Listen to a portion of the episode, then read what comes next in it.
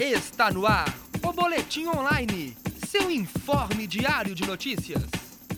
Boa tarde, 3 horas 35 minutos. Está começando o Boletim Online. Eu sou Paulo Souza e vamos às informações de hoje.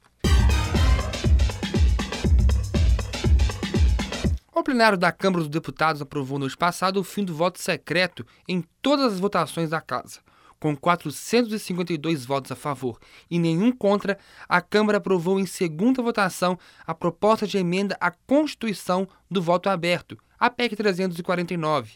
A votação em primeiro turno foi feita em 2006 e desde então ficou parada na casa. A proposta só foi votada agora após a casa passar por um desgaste da não cassação do, do deputado condenado e preso pelo Supremo Tribunal Federal, Natan Donadon. O presidente da Câmara, deputado Henrique Eduardo Alves, do PMDB do, do Rio Grande do Norte, disse que essa votação é uma resposta à sociedade após manutenção do mandato do deputado condenado.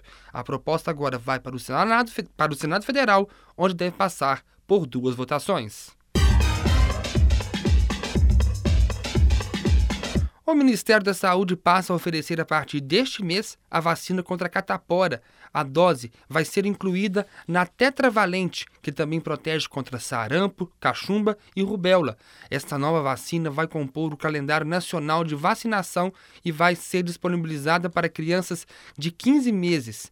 Com a, tetra, com a tetraviral, o Sistema Único de Saúde, o SUS, passa a ter 25 vacinas, 13 delas compondo o calendário nacional.